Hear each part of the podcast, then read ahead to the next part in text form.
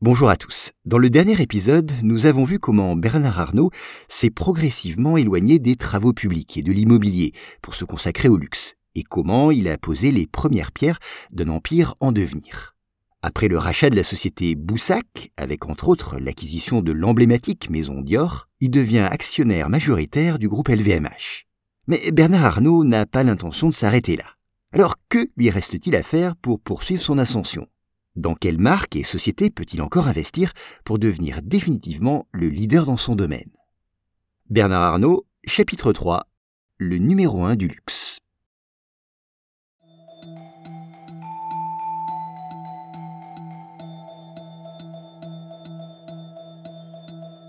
Après avoir acheté Kenzo, Fendi ou encore Guerlain, Bernard Arnault souhaite faire une nouvelle acquisition, la marque italienne Gucci.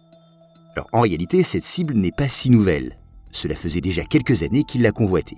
Il avait en effet présenté une première offre en 1994 en proposant 400 millions de dollars pour acheter l'intégralité de cette maison de haute couture. Mais cette proposition avait été refusée.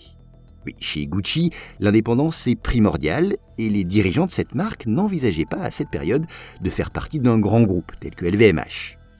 Mais Bernard Arnault n'aime ni l'échec ni l'abandon. Ce n'est sûrement pas ce premier refus qui va lui faire baisser les bras. Gucci ne souhaite pas être racheté, tant pis, il va user d'autres méthodes. Laquelle en particulier? Eh bien, il décide d'investir directement en bourse, en achetant des actions. Oui, puisqu'il n'est pas possible de racheter totalement l'entreprise, il va s'en offrir de petites parts. Et il commence doucement. Il acquiert 5% des actions Gucci. Et chez Gucci, on panique. Les dirigeants sont très vite informés de cet achat et ils comprennent rapidement les intentions de Bernard Arnault. Surtout que notre homme d'affaires ne se contente pas de ces 5%. Il en rachète rapidement 5 de plus, puis 3, puis 10, etc.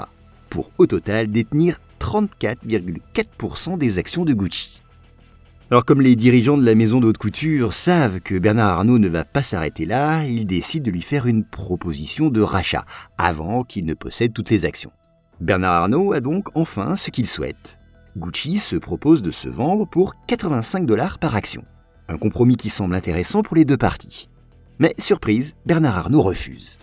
Oui, il pense pouvoir continuer à racheter petit à petit les actions en bourse, ce qui au final lui coûterait bien moins cher. Alors est-il trop cupide? Eh bien le jeune milliardaire du nord de la France va commettre ici une erreur, et ce sera d'ailleurs l'une des plus grandes de sa carrière. Mais il ne le sait pas encore. En refusant ce deal, le deal proposé par Gucci, il se ferme définitivement les portes de cette maison. Car oui, en interne, dans les bureaux de la marque italienne, les dirigeants réfléchissent à une contre-attaque. Et ils en trouvent une. Ils lancent un plan d'actionnariat salarié. Ils décident ainsi d'associer leurs salariés au capital de l'entreprise. Avec ce procédé, les actions de la société sont diluées et d'autres actions sont créées. Une stratégie qui fonctionne parfaitement, il y a beaucoup plus d'actions disponibles dès lors sur le marché. Et plus il y en a, plus il est difficile pour une seule personne d'en détenir une grande quantité, et même d'en obtenir la majorité. Pour être très précis, les actions disponibles augmentent de 42%. Et en conséquence, la participation de LVMH baisse considérablement. Elle passe de 34,4% à 20%. Bernard Arnault est furieux. Il décide alors de réouvrir les négociations avec Gucci pour acheter l'intégralité des actions.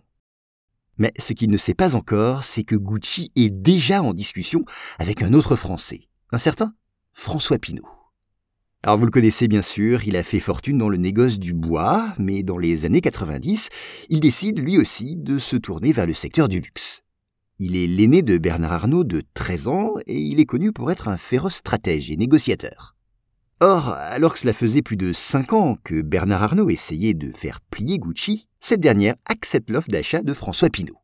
Alors frustré, le dirigeant d'LVMH décide de porter l'affaire devant les tribunaux. Et la justice penche en sa faveur. Elle encourage en effet Gucci à accepter son offre, c'est-à-dire, je vous le rappelle, la vente de la totalité des actions pour 85 dollars pièce.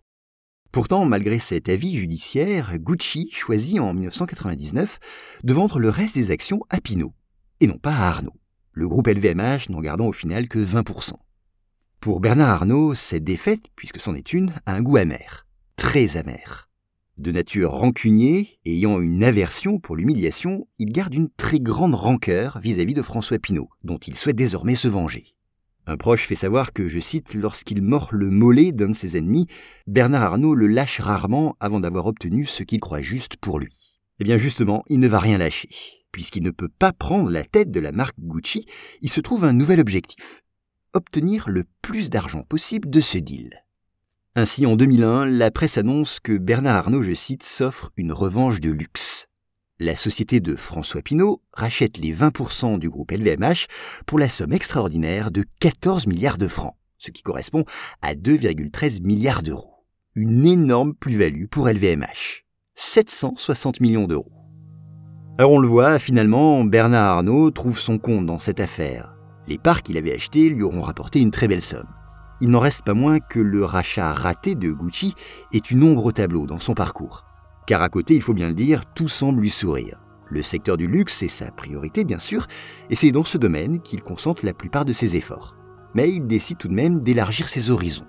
Ainsi, à la fin des années 90, il achète Philips, le numéro 3 mondial de la vente aux enchères, pour la modique somme de 125 millions d'euros. Qu'en penser Eh bien, investir dans le domaine de la vente aux enchères n'est pas si éloigné finalement du secteur du luxe. Oui, tout comme la haute couture, c'est un domaine proche de l'art. Dans ces années, la fortune de Bernard Arnault augmente considérablement, à tel point qu'en 2005, il devient officiellement l'homme le plus riche de France, dépassant alors la famille Bettencourt. Côté patrimoine toujours, il investit. Pour résidence principale, il s'offre ainsi un hôtel particulier en plein cœur de Paris, une maison très luxueuse de plus de 2000 mètres carrés qui lui aurait coûté la somme de 25 millions d'euros. Un peu plus tard, il acquiert une île, une île de 54 hectares aux Bahamas, qu'il rebaptise Indigo Island. Prix de cet investissement, 4 millions d'euros plus 30 millions pour l'aménager. Famille et amis y viennent en vacances, admirer la vue exceptionnelle sur la mer, profiter de la piscine gigantesque ou encore se défouler sur l'un des nombreux cours de tennis. Pour l'anecdote, Bernard Arnault y prend l'habitude d'y retrouver tout son clan pour le réveillon. Enfin, il possède aussi une villa sur la côte d'Azur et un domaine près de Londres. Quant au patrimoine immobilier de son groupe, et pour symboliser la puissance d'LVMH, Bernard Arnault décide de faire construire une tour regroupant ses activités. Pour cette construction, il ne choisit pas n'importe quelle ville, New York. C'est là que la LVMH Tower est inaugurée le 8 décembre 1999. L'objectif est clair, montrer que le groupe n'est pas qu'influent en Europe, mais qu'il est aussi puissant à l'international. Bernard déclare Ce qui me paraît intéressant dans une entreprise comme celle-là, c'est de faire le mieux possible, de créer les meilleurs produits avec la plus grande qualité, d'avoir des idées nouvelles, d'avoir des créateurs très talentueux, et puis de ne presque pas s'occuper de l'aspect financier, qui simplement n'est qu'une conséquence, une conséquence de l'excellence. C'est ça l'image que je veux donner dans le groupe. Pour cela, le chef d'entreprise travaille beaucoup, forcément. Toujours en déplacement et en réunion, il consacre la majorité de son temps à sa société.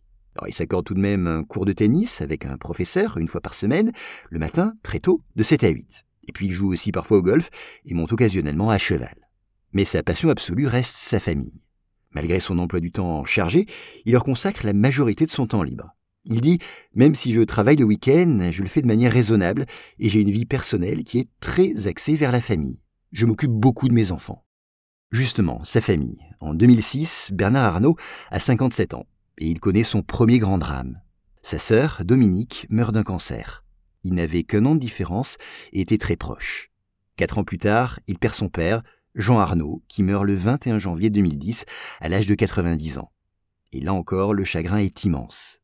Jean avait été un modèle pour Bernard. Il lui avait transmis le goût des affaires et avait fait preuve à son égard, vous vous en souvenez, d'une très grande confiance en lui en lui confiant les rênes de son entreprise alors qu'il n'était âgé que de 25 ans. Il dira quelques années plus tard Je crois qu'on ne se remet jamais vraiment de la disparition de son père. C'est un choc terrible qui vous laisse un peu sans socle véritable. Oui, je crois qu'on ne s'en remet vraiment jamais. Bernard Arnault semble à son tour vouloir prolonger la tradition de transmission de la valeur travail au sein de son propre clan. Père de cinq enfants, il pousse ainsi sa progéniture à l'excellence depuis leur plus jeune âge. Quand ses enfants étaient à l'école, il surveillait de très près leurs résultats. Son souhait est simple, qu'il puisse reprendre son affaire. Mais travailler en famille, est-ce encore possible de nos jours? Et surtout, lequel de ces cinq enfants a les épaules nécessaires pour prendre sa succession? Bien, je mettrai à votre connaissance quelques éléments de réponse dans le prochain épisode.